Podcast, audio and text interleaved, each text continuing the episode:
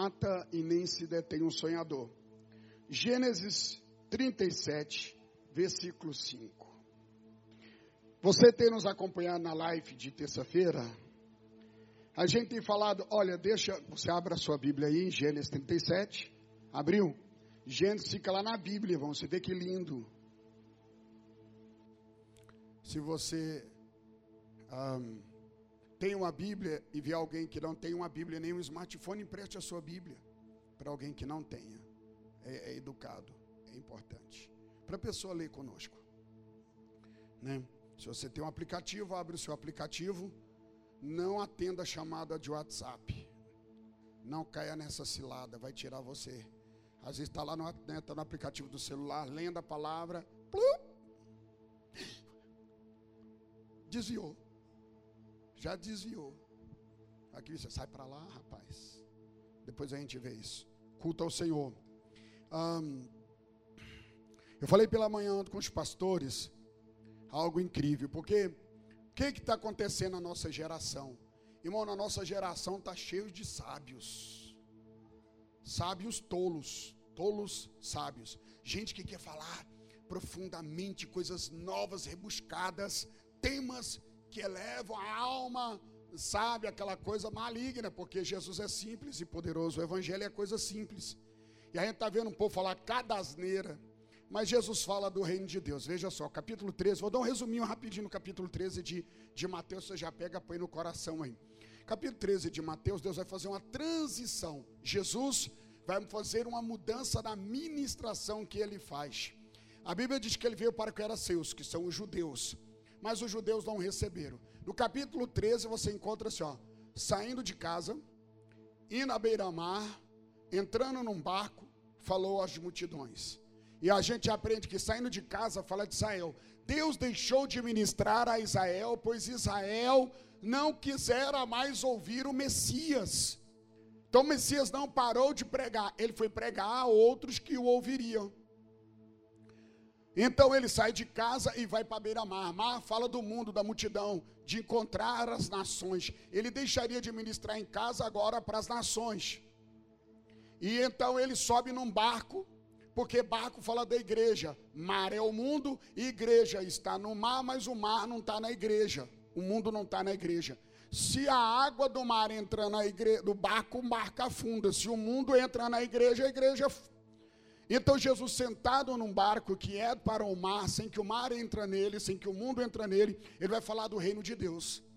E ele começa o reino de Deus falando do semeador, porque ele não fala do rei, ele não fala para ele, fala estando no barco, ele diz e saiu o semeador, ou seja, agora vai começar uma nova, um novo tempo, o tempo do reino. Pela igreja o reino inicia. E ele vai falando do semeador, as, pró as próximas parábolas, seis parábolas ali, e ele vai falando que o reino é, aí vem a semelhança, o reino de Deus é semelhante, o reino de Deus se assemelha. Então ele começa a dar uma identidade do que parece o reino de Deus. Aí ele fala que o reino de Deus é como um homem que, indo a um campo, viu um tesouro escondido, vendo aquele tesouro, vende tudo e adquire o campo. Porque tudo que ele tinha era menos valioso do que o tesouro que ele viu no campo, falando do valor que se deve dar ao evangelho. Se você não consegue abrir mão de tudo que tem para ter o evangelho, o evangelho nunca será tesouro de fato. Ele fala do ah, da, da, ah, o reino de Deus é semelhante a uma mulher que pegando três medidas de farinha acrescenta fermento. Ele está falando que a farinha representa a palavra pura de Deus, mas o fermento uma mulher é uma igreja que faz acrescento. O fermento, além de pôr, apesar de pôr alimento bem bonito, não é saudável. São os acrescentos humanos, que o reino de Deus teria essas intromissões humanas e malignas, gente acrescentando coisa. O evangelho, o reino de Deus é semelhante a uma, uma, uma semente de, um, de mostarda, que é a menor, mas semeada vai se tornar uma árvore. Isso é uma transmutação, é uma semente transgênica, foi mudada a forma dela uma hortaliça virar uma árvore? Entende que, qual é a situação? Os últimos dias, o reino de Deus teria isso. No reino de Deus teria o bode e a ovelha. No reino de Deus teria o joio e o trigo. No reino de Deus tem o servo bom e o servo mau. E muita gente hoje misturou tudo. Hoje uma pessoa, por exemplo, um homem de Deus que não caiu em adultério, que mantesse o padrão, que está lutando, ele é igual a um homem de Deus que já caiu cinco vezes e está no terceiro casamento e lidera a igreja e ninguém pode julgar. Será que eu é que estou ficando doido? Sim. Entende? Então estou acrescentando tanta coisa. E é isso que Jesus falava do Evangelho. Mas guarde seu coração, fique ligado na palavra. Né? Toda terça-feira nós estamos falando na live sobre várias situações, né? sobre as parábolas de Jesus, tem sido incrível. Fique ligado. Toda terça-feira, se você é aqui do ministério ou ama ouvir a palavra, partilhe conosco. Venha para o MPR Sede, né? ou nas minhas redes sociais aí, você também vai ter e vai poder participar ali. Lá no YouTube é bom. A gente se discute, a gente conversa, a gente tem apontamento. Convido você para estar terça-feira às 19h30, vai ser incrível, não perca de jeito algum. Então, não se mata e nem se detém um sonhador. Gênesis 37, 5, 11. Teve José um sonho e o relatou a seus irmãos. Por isso o odiaram ainda mais. Você já contou o sonho para alguém que ficou com raiva de você depois? Não, sonho, nossa, eu sei que eu vou conquistar algo, eu quero ser isso, eu quero ser aquilo. Aí você falou para aquela pessoa, de repente aquela pessoa saiu fora de você. Já aconteceu isso? Tomara que não, né? mas às vezes acontece. Você chega para uma pessoa e você começa a falar de uma semente que Deus, porque sonho é uma semente divina no coração humano para que cumpra propósitos. Quem tem sonhos e promessa visita o futuro, irmão. Você pode ter certeza disso visita o futuro, não é uma ilusão, ilusório. Quem tem sonho tem meta, tem pé no chão, tem alvo, tem projeto e é motivado por esse sonho. Mas você já contou seu sonho para alguém e isso fez a pessoa se afastar de você? Nossa, porque Deus falou para mim, Deus me deu uma promessa, Deus está queimando no meu coração. Eu vou conquistar, eu vou crescer. De repente, aquela pessoa, alguma pessoa pode sair de perto. Pois é. E o interessante é aqui, ó e eles o odiaram ainda mais. É porque já tinha ódio. Mas agora odiaram ainda mais. Vamos lá. Pois lhe disse: Rogo-vos ouvir este sonho que tive. Atávamos feixe no campo, e eis que o meu feixe se levantou e ficou em pé. E os vossos feixes o rodeavam e se inclinavam perante o meu. Então disse os seus irmãos: Reinarás com efeito sobre nós? Irmão, ele estava dizendo algo que Deus plantou dentro dele. E não era algo que ele falou assim: ó, você vai ver, presta atenção, eu vou reinar, eu vou ser o maior dessa casa aqui, eu vou descer a chibata em todo mundo. Ele acordou e teve um sonho. E ele contou o sonho e falou: Nossa, está algo queimando no meu coração. Eu, aí aquilo perturbou. Os homens são tão carnais que devia ter pensado assim: Poxa vida, mas Deus falou que ele vai reinar e pudessem trabalhar para ajudar. É ruim, hein? Fizeram isso não. Reinarás com efeito sobre nós, e sobre nós dominarás realmente. Você vai mandar em nós. né? Veja só. Né? E com isso, tanto mais o odiavam. Terceira vez que eles vão odiar o homem. Por causa dos seus sonhos e de suas palavras.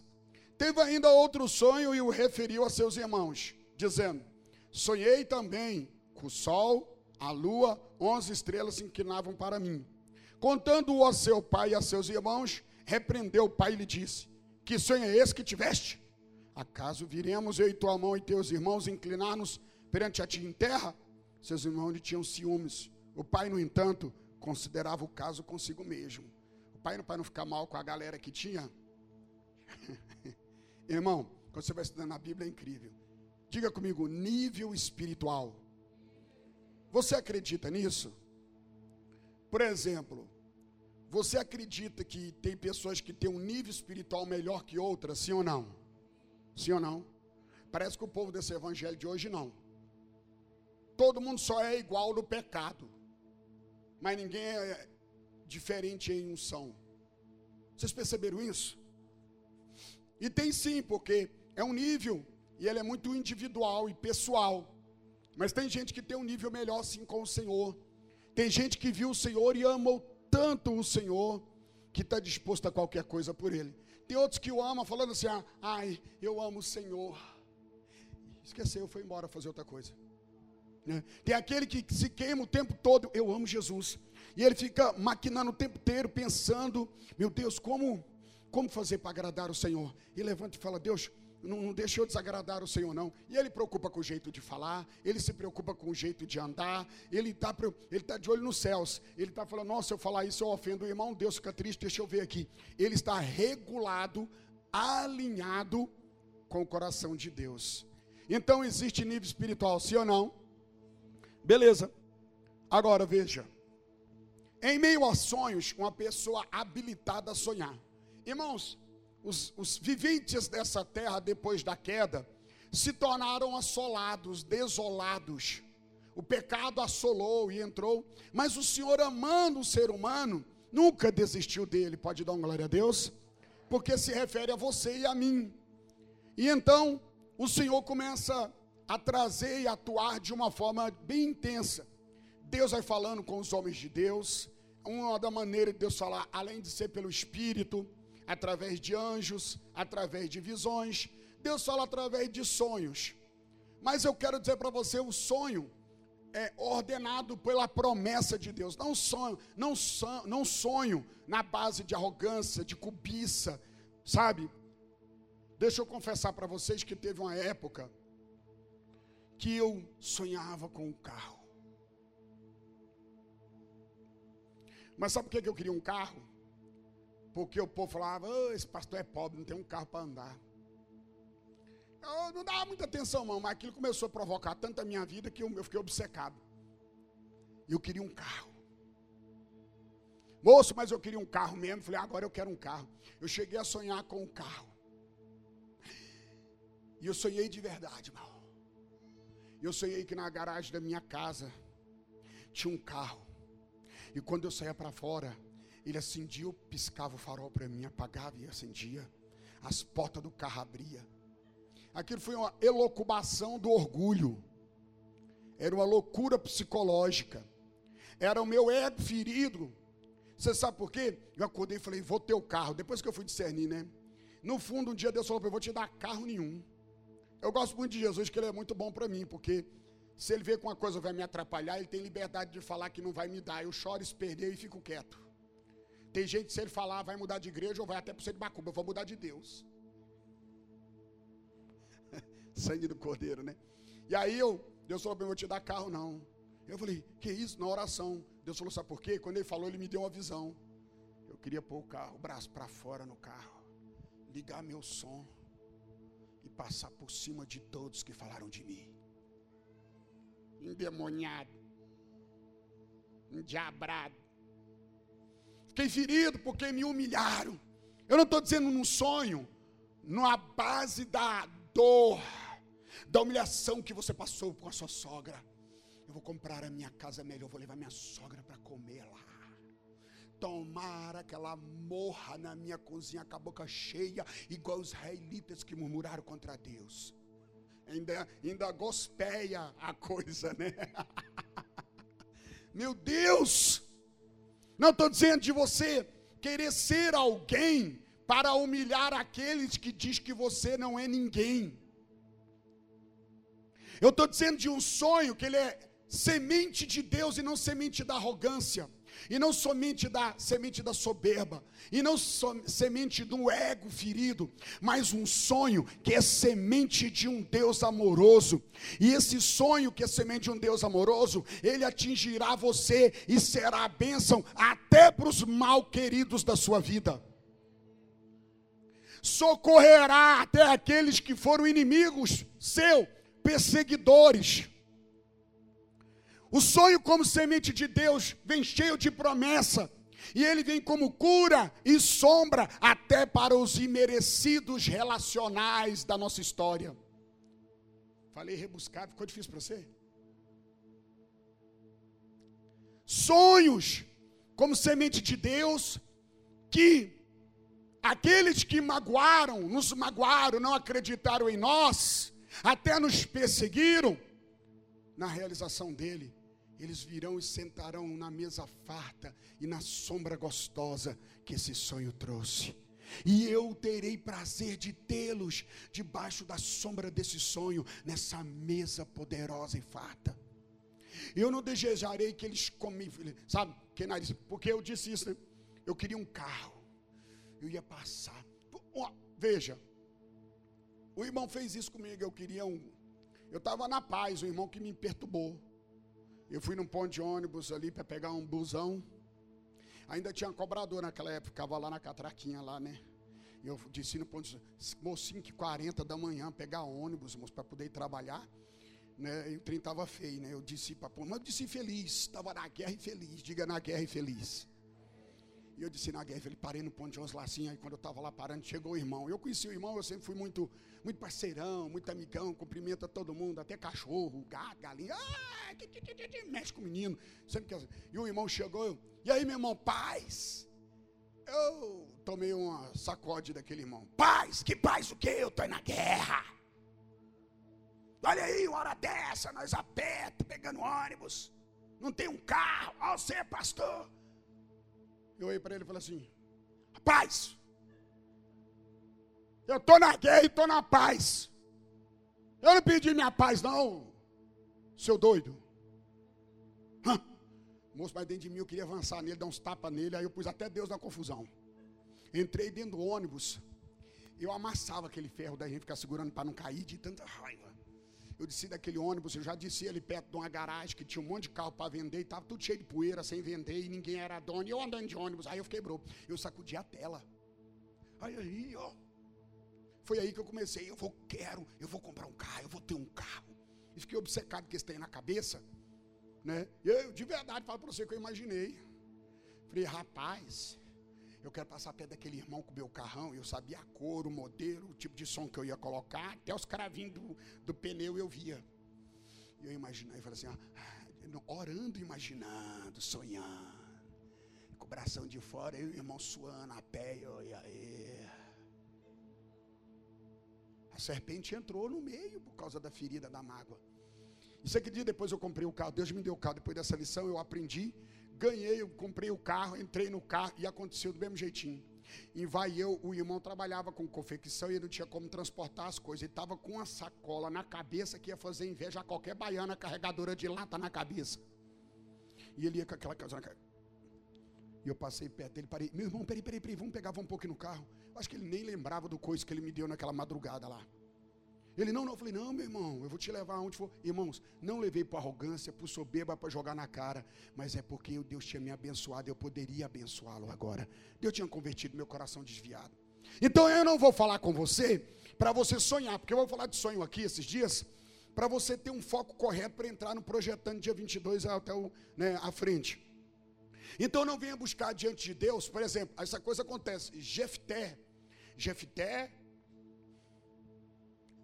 a Bíblia diz que Jefté era homem temente, valente, varão valoroso, porém filho de uma prostituta. E todo mundo sabia e não deixava o porém de fora.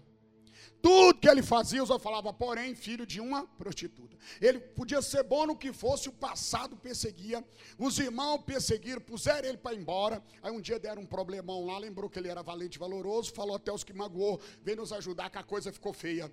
Ele voltou e falou assim: ah, Eu volto, mas só se vocês me colocar como governo.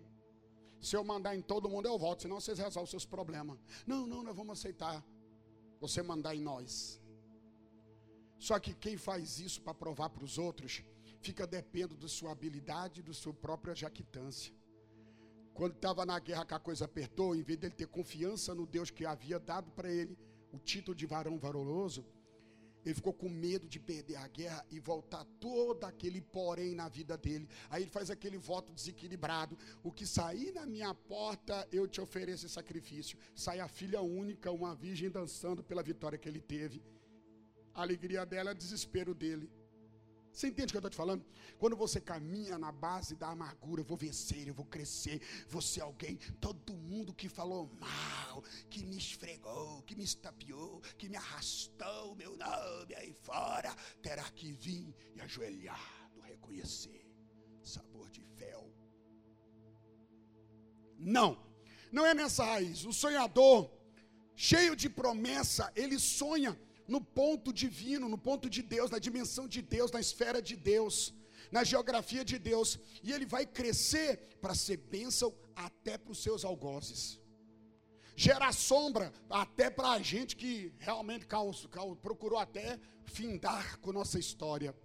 E aqui está.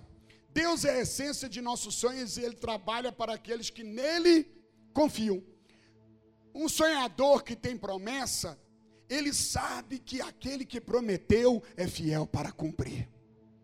Como está em Isaías 64,4, porque desde a antiguidade não se ouviu, nem com o ouvido se percebeu, nem com os olhos se viu um Deus além de ti, que trabalha para aquele que nele espera. O sonhador, ele tem esperança, ele possui esperança. E ninguém pode matar ou deter um sonhador cheio de promessa. Ainda que cause todo tipo de transtorno, ainda que ventanias e tempestades, ainda que calúnias e disse-me-disses, ainda que ameaças e todo tipo de processo aconteça, o sonhador cheio de promessa, ele tem esperança, e quando ele é assim, o desânimo, a tristeza, a depressão, tem que arrumar a mala e ir embora. Nós vimos a história aqui de José, nós vamos aprender um pouco com ele. Lá no versículo 19 do capítulo 37 diz assim: E disseram um ao outro: Eis, lá vem o sonhador. Porque é impossível ocultar um sonhador, é impossível escondê-lo, é impossível ocultá-lo porque ele é movido por esse sonho promessa. No primeiro momento eu discerni para você a fonte de um sonhador. Muita gente tem sonho, mas um sonho sem promessa é apenas sonho, mas um sonho com promessa tem propósito e é bênção para milhares e milhares. É glória para Deus. E aqui, quando eles viram José, os seus irmãos, Lá vem o sonhador. Porque uma das marcas de um sonhador é que ele é motivado. Levante sua mão e diga: um sonhador é motivado. Você anda motivado ou desmotivado? Se você anda desmotivado, o ladrão roubou seu sonho. Alguma coisa no processo roubou seu sonho. Você vê um, um, um cidadão, um servo de Deus, não. Ainda que ele seja massacrado, quando terminar esse massacre, ele sai de pé, dizendo: O Senhor Deus é comigo. De onde vem a força e a motivação do sonhador? Da, do sonho da promessa. Porque Deus é que motiva isso. Nós podemos ter sonhos por excessos que passamos de amarguras, perdas, trau traumas e lutas. Mas eu estou dizendo de um sonho que, como uma semente divina, nos leva a avançar, a perseverar, a continuar, independente do que ocorra, independente de confronto, de perdas. Um sonhador nunca se perde. Ele não se perde. Porque ele é motivado por isso. Os sonhos são sementes semeadas por Deus em nossas vidas e mantidas pelas promessas dele. Quando você tem um sonho em Deus, você vai ler nas Escrituras, e as promessas vão vindo, aquilo vai ateando um fogo. Você nunca começou a ler na Bíblia cheio de sonho, de promessa, de esperança, e de repente você está lendo, vai dando aquele negócio você.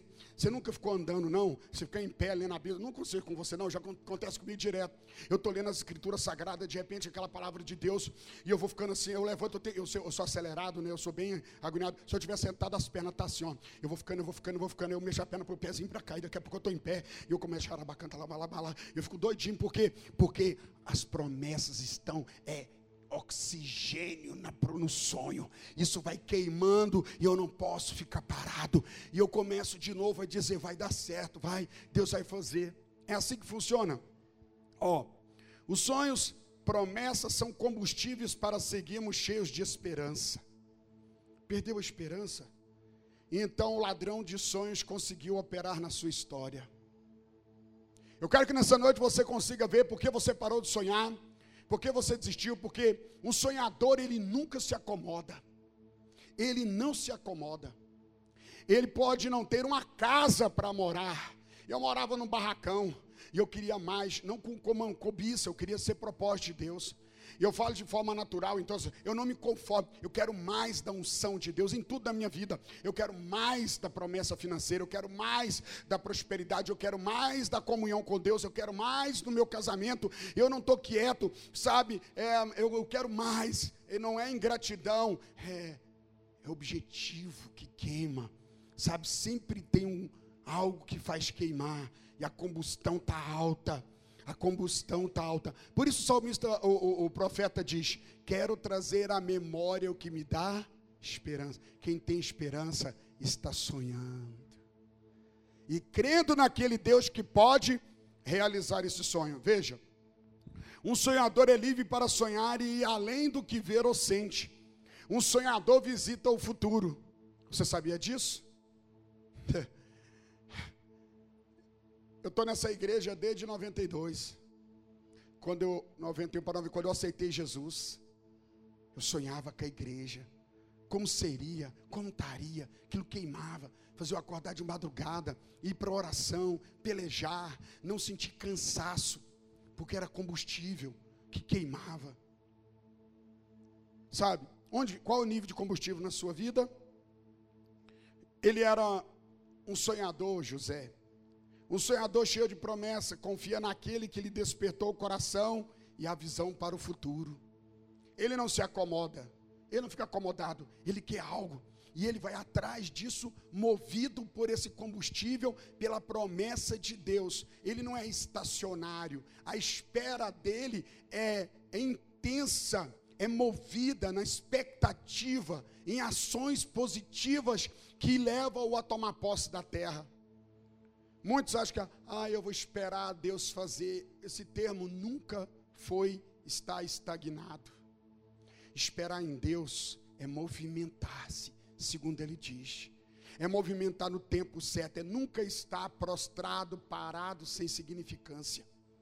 Quem espera em Deus, você vai ver a pessoa pá, buscando em oração, ela espera, movendo-se no espiritual e em direção à promessa além dos obstáculos e dificuldades. Então, um sonhador de promessa precisa saber a fonte de seu sonho. Eu mostrei para você algumas fontes erradas, mas agora estamos na fonte correta. Você precisa analisar nessa noite e falar: o que está dentro de mim é um sonho de Deus. Esse sonho que eu tenho, ele é uma promessa de Deus. E muitas vezes você vai chorar só por ter sonho. Eu me lembro de Abraão, Deus é motivador de sonho, né? Os sonhos procedem dele. Abraão, Sarai, não tinha filho. Cuidava de Ló, seu sobrinho, que é filho de um outro irmão que tinha morrido, né? Era assim a vida dele. Cuidava de Eleazar, o servo, nascido em casa, como se fosse filho. Mas dentro dele, eu quero um filho. Deus tinha dito para ele: Eu vou te dar um filho. Talvez criara seu sobrinho na expectativa de ter um filho, criara Eleazar, o filho do servo, com a ideia de ter um filho, mas preste atenção, psiu, psiu. só somos plenos quando os nossos sonhos se realizam mediante o relacionamento com Deus. Quando Abraão recebeu a promessa, Tu serás pai, e mudou o nome dele, vai ser pai de multidão, e o nome da mulher vai ser mãe de vários filhos, de uma grande multidão. E quando eles chamavam um ao outro, as pessoas entendiam o significado do nome e diziam: Você é pai de multidão? É, quantos filhos você tem? É, não, eu explicar para você, aquele constrangimento todo. Nos primeiros dias Deus prometeu, só que o tempo foi passando, demorando, demorando. E Sarai, nossa mãe espiritual, nos ensina no erro dela. Ela ansiosa, ela não suportava mais os outros falar que ela era mãe sem ela ter filha, já não tinha mais paciência para explicar aquilo, virar chacota na boca dos outros. Ela tomou a decisão de gerar um filho fora do padrão de Deus. Há muitos sonhadores que querem antecipar as coisas, atropelam as coisas. Não deixam, param de relacionar-se com Deus para terem um milagre e vai tomar suas próprias decisões, gerando tudo que for toda forma e ação para realizar um sonho que foge ao relacionamento de Deus vai trazer transtorno. Você está correndo porque você não aguenta mais, vai tomar decisão, vai fazer coisas por ti mesmo. É complexo. Então, Deus continua, né, ensinando a gente. Pergunto para você nessa hora: qual é o seu sonho? Abraão, eu disse, ter um filho. Qual é o sonho? Vamos aprender um pouco. Primeiro, o que impede a sonhar? Algumas coisas você já deve ter percebido no que eu disse. Muitas coisas que atrapalham nossos sonhos, nossas visões diante de Deus, nossa visão de futuro, são, primeiro, decepções, frustrações, traumas. Menino, um sonhador, ele tem que superar isso tudo e ele tem combustível para isso. Se o sonho promessa é de Deus, traumas, decepções, frustrações, coisas que deram errado, isso não mata e não detém um sonhador. José, aconteceu isso com ele, no capítulo 37, versículo 5 ao 10. Nós lemos que ele conta o seu sonho, mas os seus irmãos tramam contra a sua vida. A maior decepção e dor dele era pensar: poxa, o pai dele sabia que os irmãos não eram muito com ele. O pai o tratou melhor e causou uma cisão familiar, e agora José não era bem quisto em casa. Seus irmãos tinham ciúmes, inveja e até o odiavam. Mas o pai, sabendo isso, manda o menino fiscalizar os irmãos magoados e odiosos. E é numa ida dessa que José, versículo 19, a gente encontra os irmãos dizendo: lá vem o sonhador, lá vem aquele que não se esconde, porque quem tem sonho, irmão, fala, quem tem sonho reage, quem tem sonho voa alto, é impossível não ver e não reconhecer um sonhador. Mas também é perceptível você ver uma pessoa que não tem sonho, porque ela anda para baixo, covardo, lamuriando, reclamando, desistindo o tempo inteiro. De onde é a fonte do seu sonho? Quem tem sonho, muitas vezes terá que vencer a incredulidade dos pais, o abandono dos pais, a rejeição de pais. Tem que superar decepções. A maior decepção da vida de José foi com seus próprios irmãos, porque além de não acreditar no sonho dele, tramaram contra a existência dele. Tentaram tirar a minha vida. E de fato, tentaram mesmo. Jogaram-o no buraco. Isso poderia ser um empecilho para José. Mas quando jogou ele lá no fundo daquele poço, vamos jogar ele naquele buraco, vamos ver como é que ele sonha. No fundo daquele buraco ele continuava vendo o céu. A esperança. A esperança vai continuar. O sonhador precisa vencer o medo. O medo de não dar certo depois de algumas coisas ter dado errada. Veja, não derramei sangue, lancei nessa cova que está no deserto. Gênesis 37, 22. O sonho e promessa precisa ser maior que as armadilhas daqueles que nos odeiam. O sonho e promessa tem que ser maior do que as palavras de maldições e negatividade daqueles que vivem à nossa volta, daqueles que nos odeiam, que têm ciúmes. Sabe, deixa eu falar para você. Você está desanimado porque é uma coisa que deu errado, essa coisa que deu errado em primeiro momento se tornou maior do que a promessa que Deus fez? Você está pensando em parar porque seu marido não acredita? Porque sua esposa não acredita? Você mesmo já não acredita? Você transferiu a fonte de sua segurança? Não é mais o Senhor Todo-Poderoso que fez os céus e a terra? Não é mais o Deus que cura os cegos e dá vista, que dá vista aos cegos e faz surdos ouvir e mudo falar, que ressuscita mortos? Acaso deixou você de encostar na fonte que faz com que o pobre, mendigo e miserável no lixão seja levantado e colocado entre os príncipes da cidade?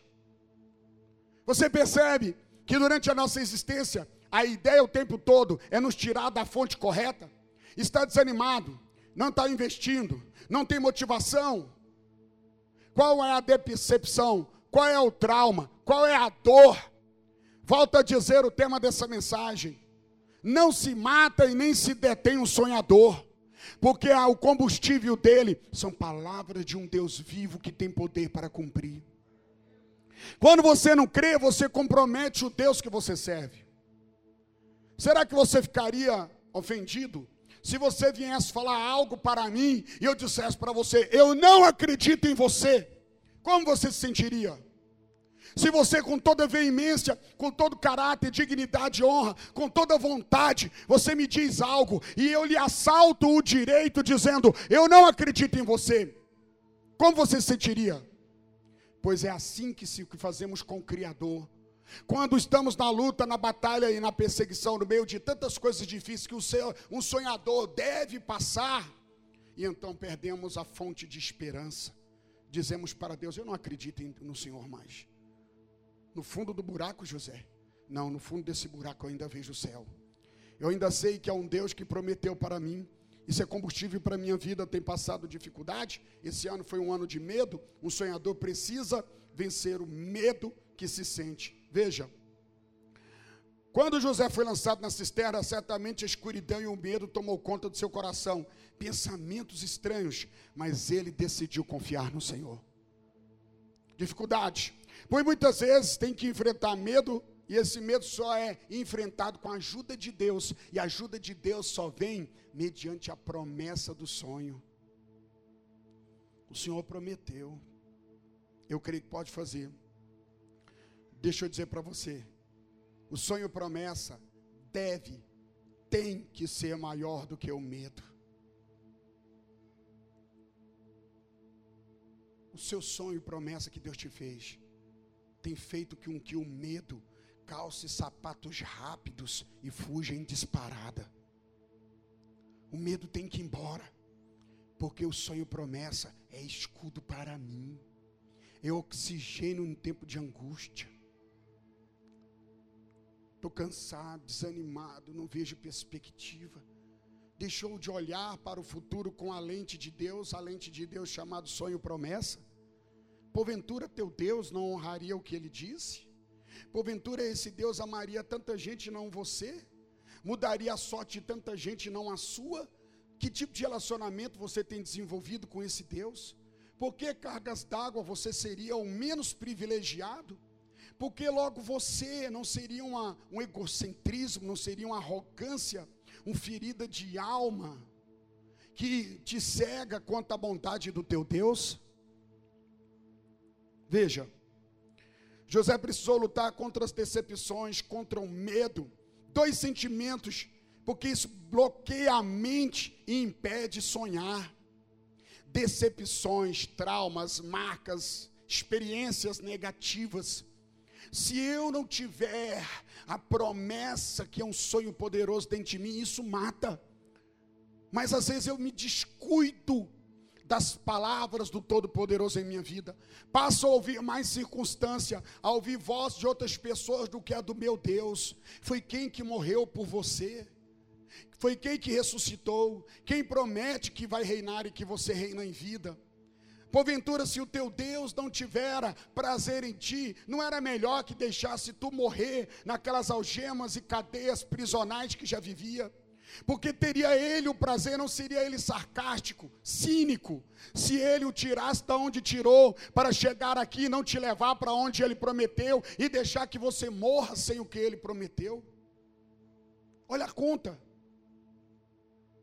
Mas o bloqueio acontece, veja, quando você passa por decepção e olha para o que acontece, é preciso perder o foco do sonho.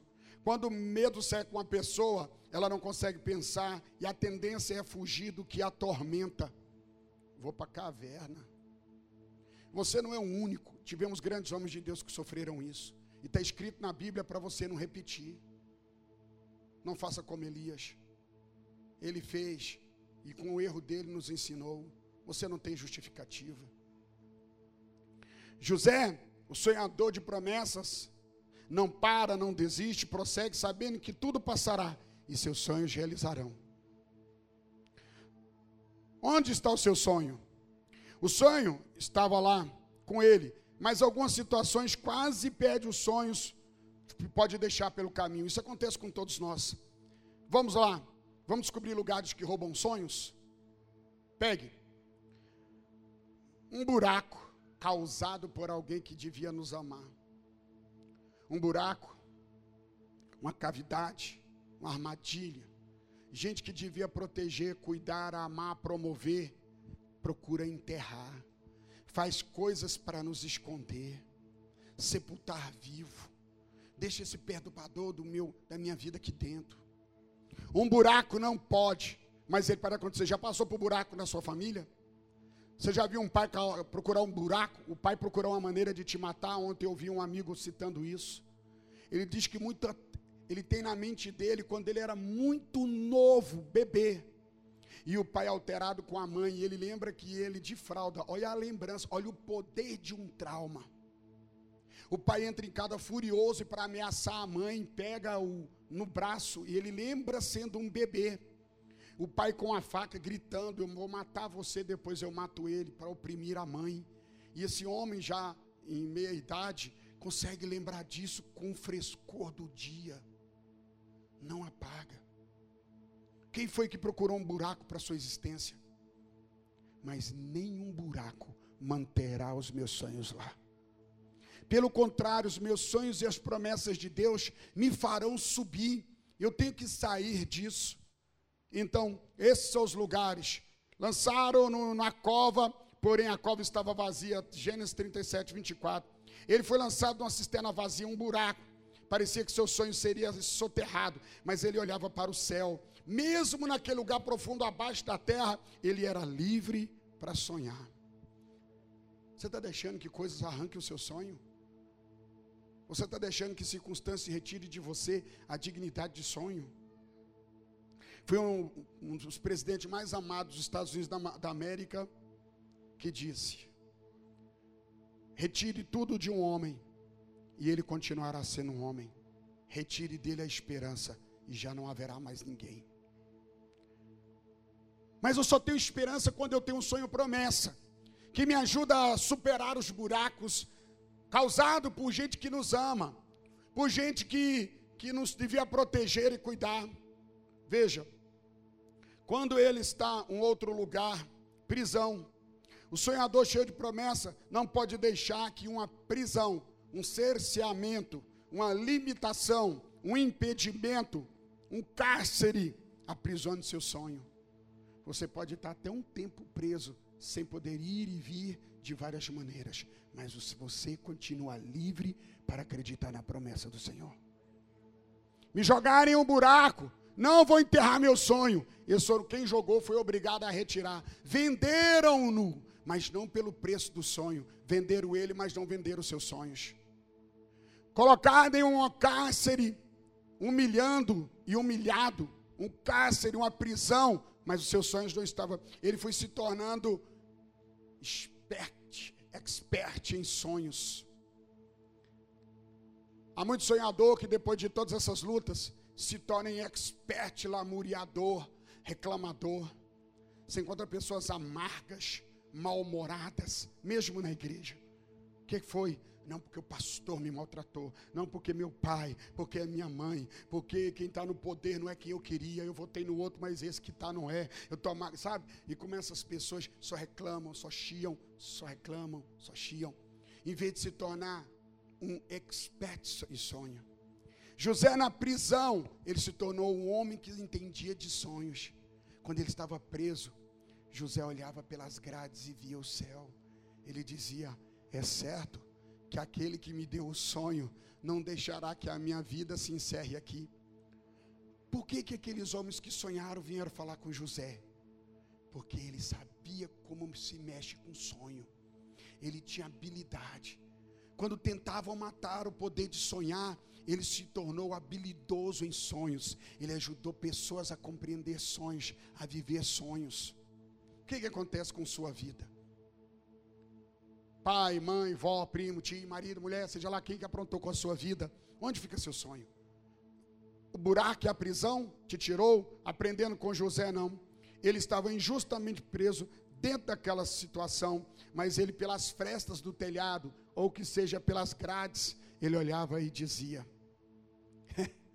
eu sei que o meu redentor vive. Eu sei que o meu redentor vive.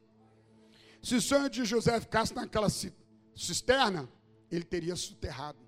você vai superar qualquer prisão, qualquer buraco, qualquer calúnia, qualquer atrocidade na sua vida, se você olhar com a lente dos sonhos de Deus.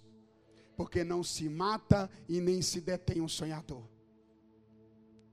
Veja, se o sonho de José ficasse na prisão, ele estaria aprisionado. Mas José não deixou seu sonho ficar preso a nada, soterrado a nada. Ele aprendeu que há um Deus que pode levá-lo à frente. O sonho é combustível. Deixou de sonhar, assaltar a sua vida, assaltar a sua alma.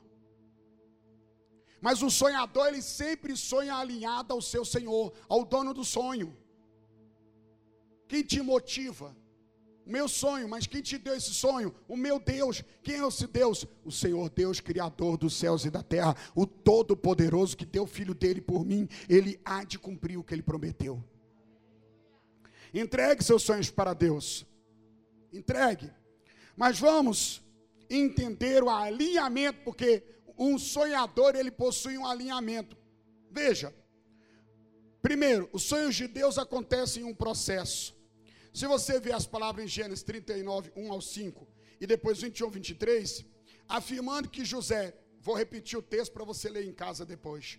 Gênesis 39, versículo 1 ao 5, e também versículo 21 e 23, fala que o sonhador, veja, ele é organizado, ele é alinhado, ele é motivado pelo sonho e ele se torna o quê?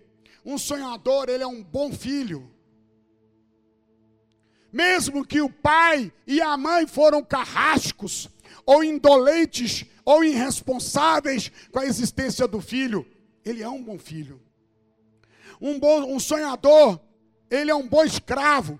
Foi vendido como escravo pelos irmãos que o amavam, mesmo a fonte sendo tão dolorosa, sendo causada de forma tão estranha e ele colocado numa posição da qual ele nunca devia estar, naquela posição em que ele nunca devia estar, porque o sonho dizia que ele seria rei e não escravo, mas agora ele é escravo, e como escravo, ele é um bom escravo.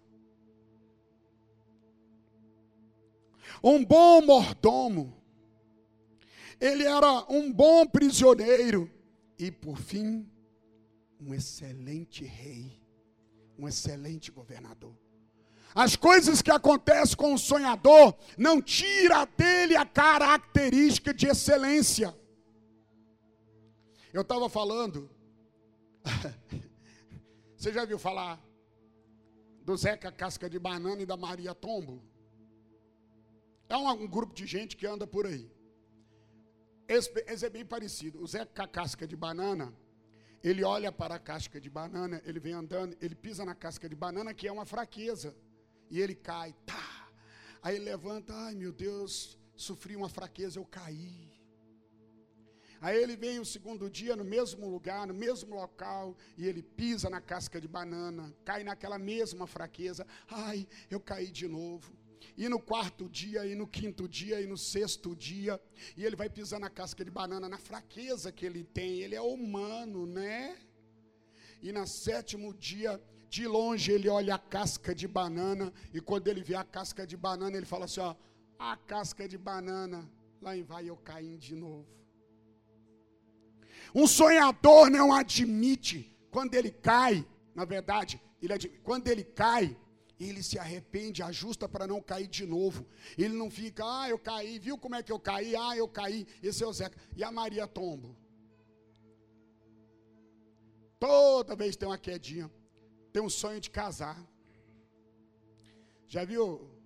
Aqui na igreja não tem isso não, mas em alguns lugares a gente sabe. Sabe aquela irmã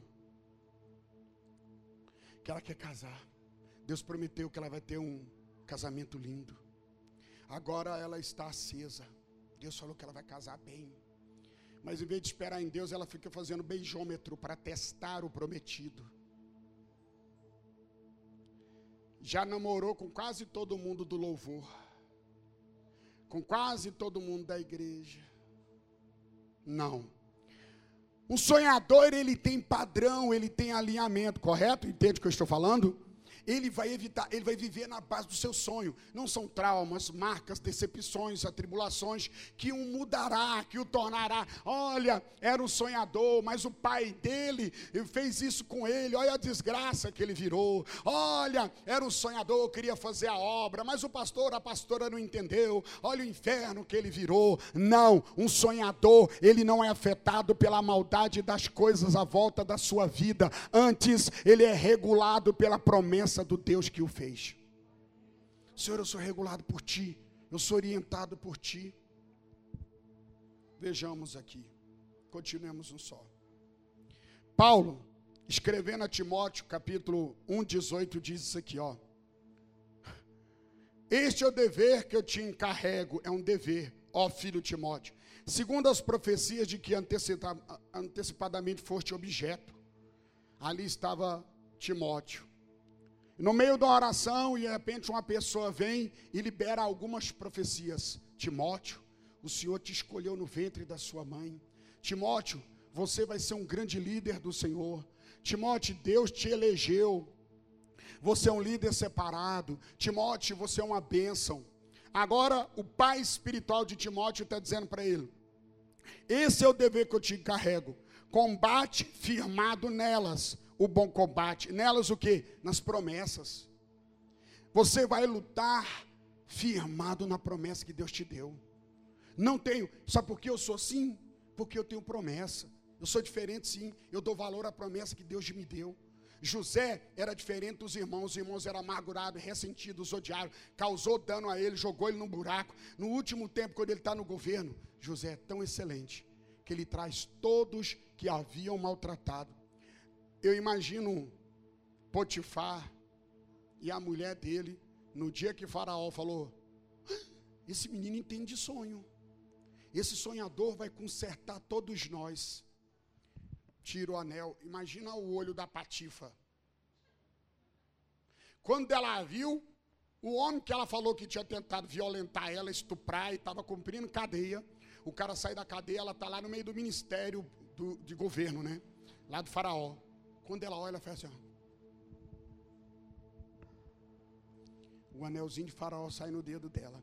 Se ele é um homem motivado para vencer da vingança, a hora que ele coça o ali, anel, ele faz assim: ó. Prontinho? Você conhece a rua Agnus 4? Número 630? Sei, é a casa de Potifar. Vamos fazer uma visita acabar com aquela patifaria. Ele não tinha tempo de sofredores. Ele estava vivendo um sonho projetado por Deus que se tornaria uma árvore cheia de sombra, com uma mesa farta até para os seus perseguidores. Você está querendo fazer, você vai fazer o projetando, você quer conquistar, crescer, vencer, por quê? Você quer parar na porta da casa do seu pai?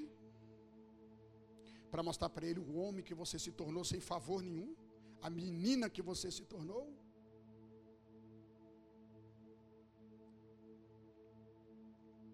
Qual é a motivação?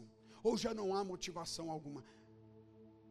Tem motivação errada? É errado. Não ter motivação nenhuma é incredulidade, porque o Deus que te prometeu, Ele é poderoso para cumprir. Deixa Deus restaurar seus sonhos. Mas se, você, se Deus restaurar, você vai andar diferente. Independente se te maltrataram, abandonaram, falaram mal, caluniaram, trapacearam, se fizeram caverna, te venderam, te puseram de escravo na prisão injusta, se inferizaram a sua vida. Mas contudo, eles não podem me matar e nem podem me deter, porque o combustível que me segue vem de uma fonte segura. Há um Deus que prometeu e Ele é poderoso para cumprir.